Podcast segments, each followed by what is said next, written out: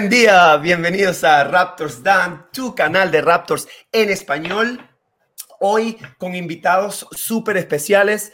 Em, con Javi desde España, ya la conocen, y con Roberto, eh, directamente desde Roberto, para no decirlo mal. Desde Reino Unido, estoy en la zona de Sussex, en el sur de Inglaterra. Así es, para que sepan, impresionante cómo este, este canal ha podido congregar a personas, a seguidores de Raptors desde todos los rincones del mundo. Esto es lo más maravilloso. Escuchas acentos distintos, opiniones distintas, siempre bajo parámetros de respeto y de tolerancia, que eso es lo que se quiere. Así que muy contento con esto que se está haciendo, muy contento con ustedes. Así que, em, Roberto, ¿cómo estás? ¿Cómo, bienvenido. Nada, muy contento, muchas gracias por invitarme. Eh, yo creo que se me nota de todas maneras por el acento, pero que yo no soy inglés, soy de España, pero que estoy aquí viviendo y trabajando. Y nada, muy encantado de estar aquí contigo. Así es, buenísimo. Javi, Javi, para los que no sepan, fue el cumpleaños de Javi ayer, así que todos lo felicitan. Eh, recuerden, a Javi lo pueden conseguir como Raptorismo en Twitter. Es una cuenta súper importante. Eh, que él pone contenido de Raptors todo el tiempo, súper ocoso, súper divertido y siempre dando contenido de calidad. Así que se los recomiendo. Javi, ¿cómo estás? Eh, hola, muy buenas. Eh, otra vez bien, otra semana más.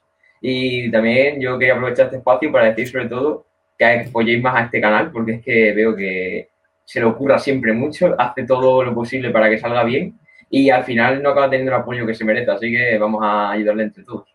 Yeah. Ojalá, ojalá que después de este, de este episodio del día de hoy, porque tengo 80, algo así, suscriptores. Yo la verdad no estoy muy pendiente de eso, pero ojalá lleguemos a 100. Ojalá, ojalá.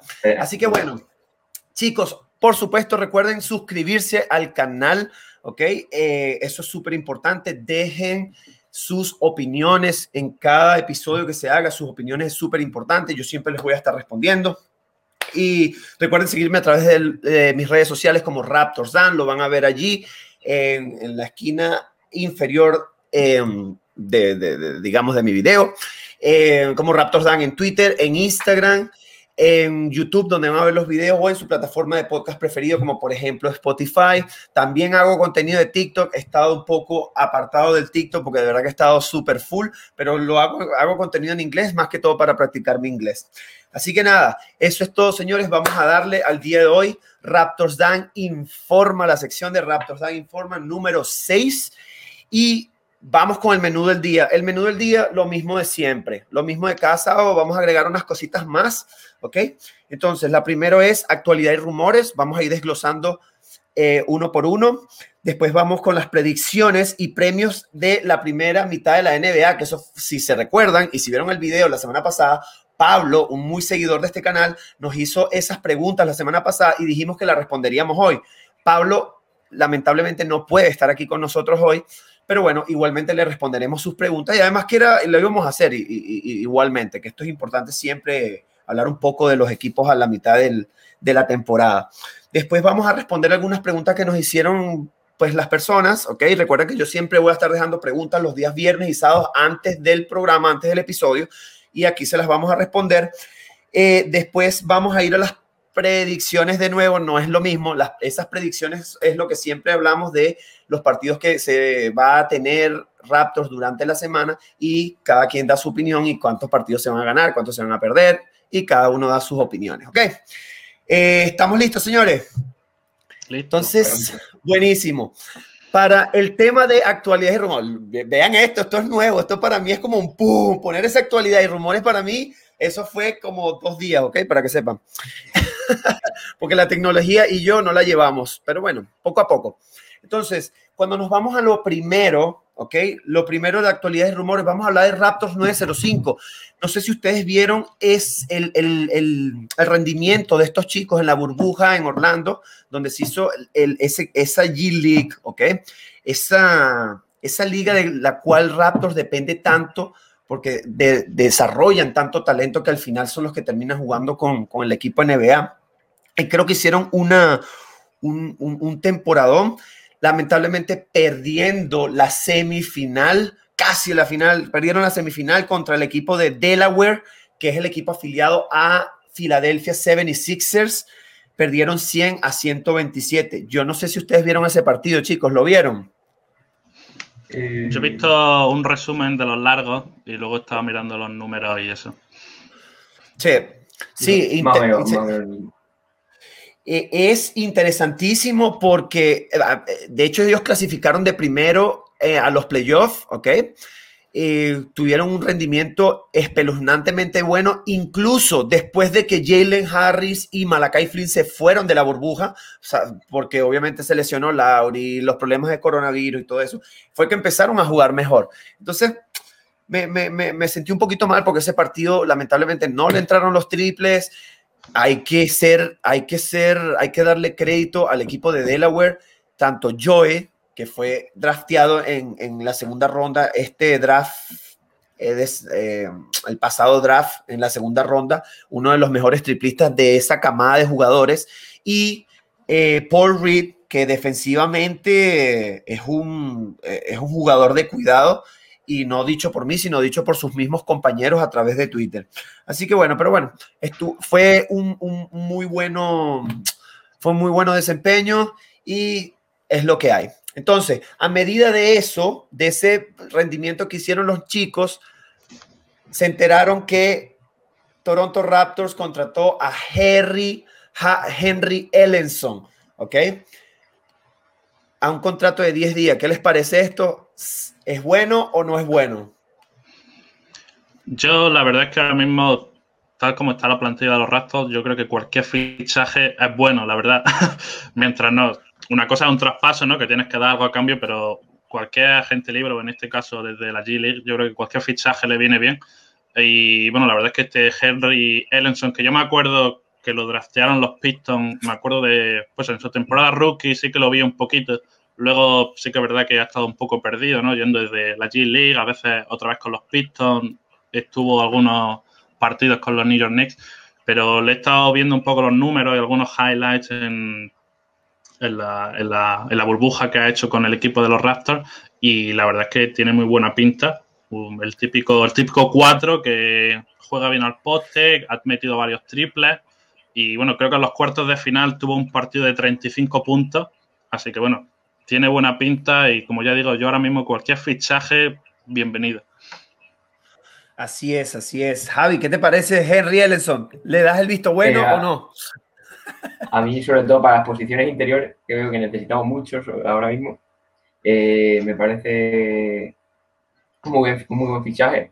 Y también vi que en Twitter, eh, en la cuenta de Raptors, cuando lo anunciaron, por su partido en las semifinales, que tuvo muchos problemas, falló muchos tiros, etcétera, que fue muy criticado por ello. Pero yo creo que si nos fijamos en el resto de rendimiento que tuvo durante a lo largo de la burbuja y lo que ido demostrando, sobre todo en la G pues podemos ver que en verdad es un buen jugador que puede dar minutos de calidad. Sí, lo que pasa es que yo entiendo por qué la gente lo critica. De hecho, yo fui uno de ellos, ¿ok? Pero hay que, hay que ser objetivos. Este, este es un chico que apenas tiene 23 años. Cuidado, creo que tiene hasta 24, 24 años, perdón. Lo, pueden ver ahí en la imagen, ¿ok?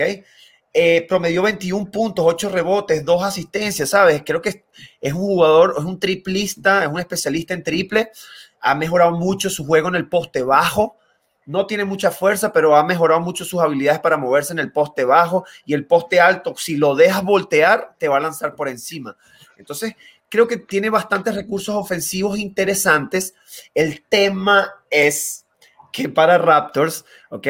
Yo creo que para puesto 5, ¿ok? Va a estar complicado, pero sí probablemente para un puesto 4, un futuro puesto 4, por la edad. Eso es lo que más me parece interesante porque es joven y todavía se puede desarrollar mucho más.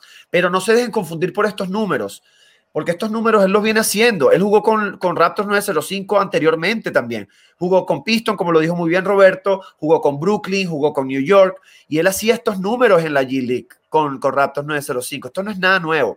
Ahora, lo que sí es que demostró liderazgo, ¿ok? Mostró liderazgo. No en ese último partido, que es como cuando, como yo digo, cuando las papas queman, que eso son, van a ser situaciones de playoff, cuando él tiene que meter el triple con la mano encima, cuando, ¿sabes? Cuando el equipo está con ánimos caídos, él tiene que mostrar aún más ese liderazgo. Pero quitando ese último partido, él demostró liderazgo, incluso cuando se fue Malacay, cuando se fueron todos los jugadores, digamos, más importantes del equipo. Así que a mí me parece acertado solamente por la edad, ¿ok? Pero defensivamente, eh, ustedes conocen más, ustedes conocen a Nick Nurse. Es como que si no tienes habilidades defensivas individuales, ¿ok? Porque puedo decir que habilidades defensivas colectivas, él lo ha hecho mejor y ha mejorado exponencialmente. De verdad que las ayudas defensivas las está haciendo mucho mejor, está leyendo las líneas de pase, pero defensa individual, eso va a ser un problema. Y Nick North para él, para él, eso es como, wow, es súper complicado. Por eso es que vemos a un Matt Thomas que no ve minutos, ¿sabes? Es tan sencillo como eso. Entonces vamos a ver si el chico le dan la oportunidad. Eh, ya de momento Blake Murphy, les recomiendo que lo sigan. Eh, interesante, él dice que Donta Hall ya está fuera inmediatamente con la inclusión de Henry Ellenson, ya Donta Hall está fuera. ¿ok? Entonces, bueno, eso, eso para que lo tuvieran allí. Yo creo, si se me deja añadir que, lógicamente, de la G-League no te, no te puedes esperar traer una estrella. Lo que vas buscando, pues, un jugador de complemento que te pueda aportar unos minutos sólidos. Y vaya, si, si, puede, si puede aportar la mitad de lo que ha estado promediando en la, en la G-League, yo creo que cualquiera se puede, puede estar por, se puede dar por contento. Y Nick, Nick Nurse hemos visto que, bueno, en general, pero sobre todo en esta última semana, que le gusta mucho jugar con quintetos pequeños. Entonces, un 4 abierto que pueda ser este Henry Ellerson, yo creo que encajaría muy bien. Y sobre todo en los próximos partidos, que todavía vamos a tener todas las bajas de los jugadores que están confinados. Y cuando estos jugadores vuelvan, seguramente les cueste un par de partidos para coger la forma física, yo creo que la, la oportunidad la va a tener sin ninguna duda, así que que la aproveche. Ahora, una pregunta rápidamente. Si usted, si ustedes, ustedes hubieran, ustedes prefieren o hubieran preferido a Alice Johnson antes que Henry Ellenson, ¿saben quién es Alice Johnson, no? El que casi promedió triple doble en la burbuja con Raptors 905. Sí, sí. ¿Lo hubieran preferido a él por encima de Harry sí. o Harry cualquier, Yo no tengo ninguna preferencia especial por ninguno de los dos. Cualquiera de los dos me hubiese valido. Así que bueno, se le han dado la oportunidad a Ellenson. Así que con él, con él nos vamos.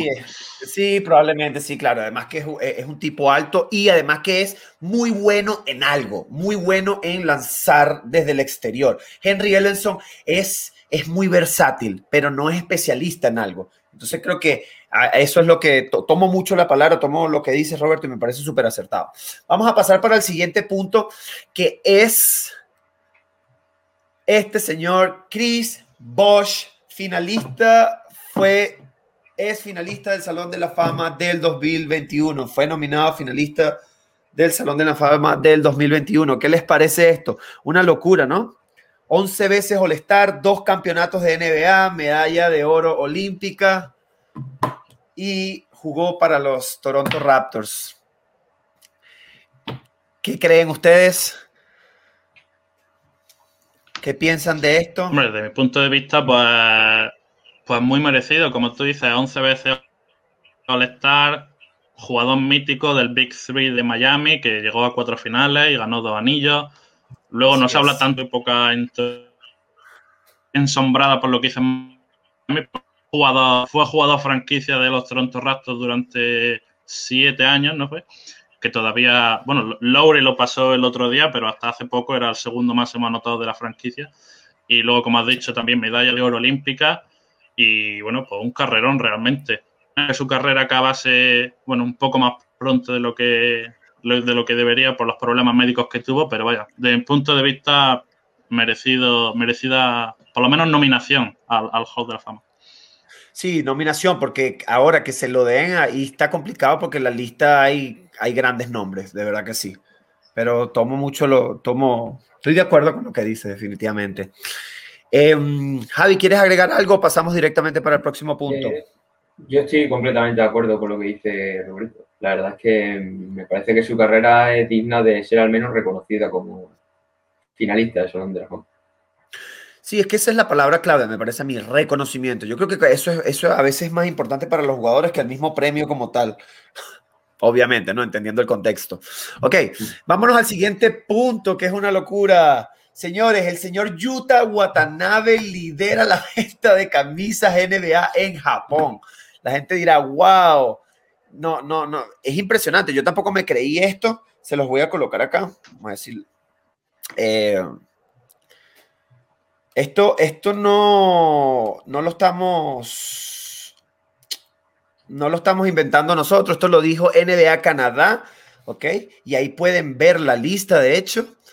Em, está Utah en la primera posición, en la segunda posición está Curry, después Westbrook, después Rui Hachimura, que sabemos que es japonés. Eh, LeBron está de quinto, Donchi de sexto, séptimo CP3, Yanis, Carmelo y después Lamelo.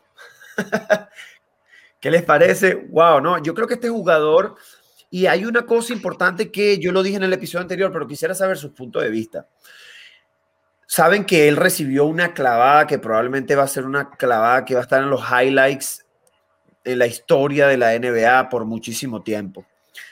Pero él dijo algo muy importante, que fue como que no me importa cuántas veces, no me importa cuántas veces me claven la pelota en la cabeza, en la cara, yo voy a seguir intentando bloquear el tiro y así de 100 veces yo lo bloqueé una vez, para mí eso va a ser, va a ser positivo. ¿Qué piensan ustedes de ese mindset, de esa manera de pensar?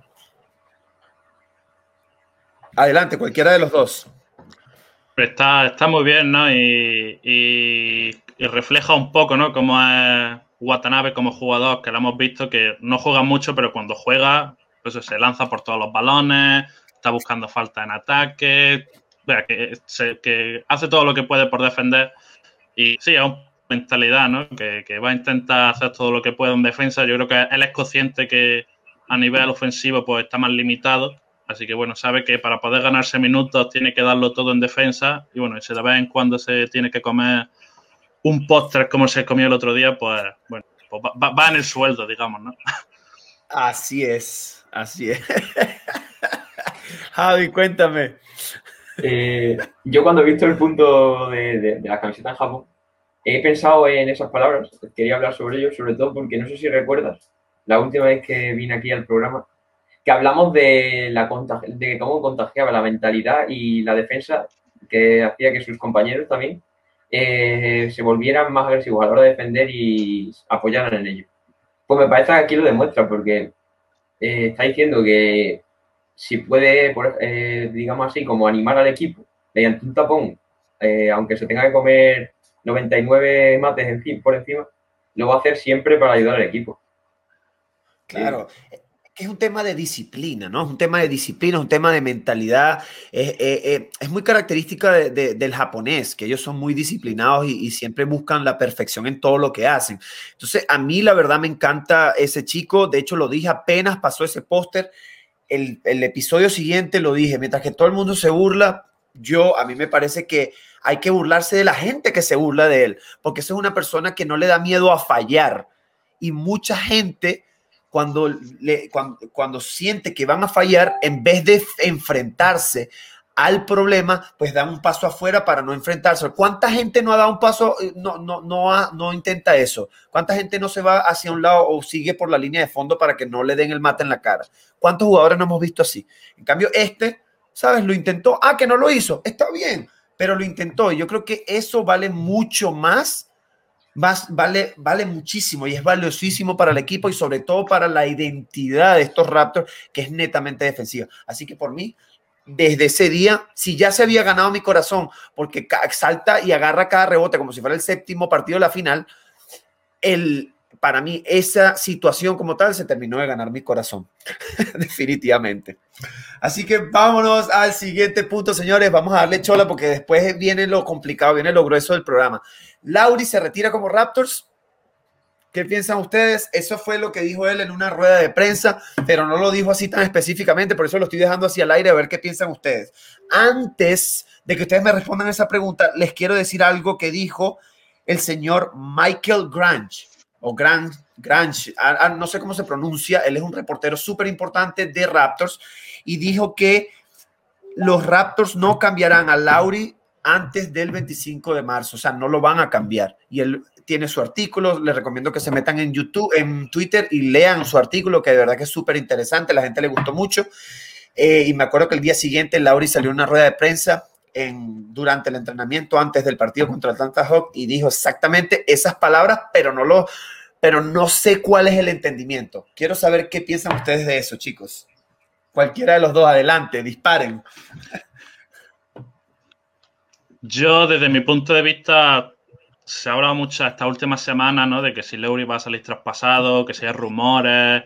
Pero realmente yo lo que veo es que los rumores son más bien, bueno, pues fantasía, ¿no? De la gente, lo que le gustaría a la gente que pasara, ¿no? Porque es el último año de contrato, Leury es de Filadelfia, Filadelfia está haciéndolo bien, pues por la gente como que le encaja, ¿no? Pero a lo que hay informaciones contrastadas, pues ya lo hemos visto. Los Raptors han dicho que no lo van a traspasar y Lowry ha dicho que no quiere que lo traspasen y que se tirar como, como, como Raptor. Así que, bueno, yo creo que, sí, que se quedará. A no, bueno, nunca se sabe ¿no? lo que puede pasar, pero yo creo que, es más probable que se quede que, que se vaya. Y si al final, también te digo una cosa, si al final se acaba yendo, acaba siendo traspasado, ya sea en este mercado o en la agencia libre, pues que le deseamos lo mejor, ¿sabes? Que yo creo que Lowry ya ha hecho su trabajo, es el mejor jugador en la historia de los Raptors, le colgarán su camiseta y seguramente le pongan una estatua, o sea que si se quiere ir, pues, en fin, le damos la mano y que, que tenga una buena carrera, ¿sabes? Que, su trabajo ya lo ha hecho. Javi, antes de tu intervención, ay, tú sabes que el episodio pasado hicieron una pregunta, que eso es algo que me gustaría, Roberto, que tú estuvieras en ese episodio, ¿ok? Me gustaría que estuvieras aquí, obviamente, todos los días, todos los episodios, si puedes, pero en ese, por favor, te pido específicamente que tienes que estar, porque vamos a hacer un episodio donde vamos a hablar de quién es el, el mejor Raptors de todos los tiempos. Tú acabas de decir claramente que es Lauri, ¿ok? Hay, una, hay un debate grandísimo sobre eso de quién es el, el mejor Raptors de todos los tiempos, que por cierto, no sé si supieron que en el partido contra Atlanta ya Lauri pasó a Chris Bosch en el segundo de más anotaciones en la historia de los Raptors. Entonces está de primero oh, eh, de Rosen y él está de segundo. Entonces, eso es un tema bien bonito que deberíamos de conversar y, tomar bastante tiempo, pero con números, con peso, con, con ¿sabes? Con estadísticas, con todo, hablar de todos los aspectos y todos los detalles y hacer un, un programa bien bonito. Así que bueno, se los dejo ahí para que tanto tú, Roberto, como Javi, vamos a hacer ese episodio. Ojalá que podamos estar todos. Y, pero buenísimo tu intervención. Me gustó muchísimo eso de, de, de porque de verdad que el debate es gigante. El debate es grandísimo con respecto a eso. Y las personas que siguen a Raptors de hace muchísimo tiempo atrás y que tú le digas que Lauri ahorita es el mejor Raptor de todos los tiempos, es como, es como decir que Vince Carter no existió, ¿sabes? Pero entonces los que son seguidores de Raptor ahorita es como que, ¿sabes? Es complicado, pero, pero bonito a la vez. Javi, adelante. Lauri se retira como Raptor cuando, Cuando quieras lo debatimos, no te preocupes. Claro, claro que sí, claro que sí. Eh, para mí, tras la información nueva que ha salido y sobre todo lo que ha dicho él, que es de lo que más me fío de las palabras que él dice, es que lo más seguro es que este año se quede y firma abajo un contrato. Y es algo que nos podría venir muy bien, sobre todo para ayudar a jóvenes que vayan viniendo y ayudarles la mentalidad como ayudó a Fred Van Claro. Y pues yo creo que sería un, gran, algo muy bonito. Y también, eh, como ha dicho Roberto, que si, se, que si decide marcharse o hay un traspaso de por medio, deberíamos decirle, darle las gracias por todo. Y a mí también me parece que tanto como influencia como inspiración de la franquicia es el mayor raptor de la historia. Sí, sí no, definitivamente. Y, eh, eh, ha sido un padre ha sido un padre para todo, para la franquicia, para los jugadores, y no solamente dentro de la cancha, sino fuera de la cancha. Y si quieres mi, opinión así muy fugaz, porque no quiero ir muy profundo, pero a, a mí sus declaraciones no me dan mucha seguridad. No digo que él es un mentiroso, ojo, pero cuando él dijo que él se quiere retirar como Raptors, así sea un día de contrato, no se sabe qué pasará. Es que no está dando seguridad de que él, él, quiere, algo, pero no sabe si va a pasar. Por eso es que está complicado lo que él dijo. La gente lo transforma mucho en las redes sociales y dice, ah, no, que ya se retira como Raptor. Y la gente, uh, está contenta. Yo la verdad no lo tengo muy claro. Eh, veremos qué pasan en estos ocho partidos antes del 25 de marzo.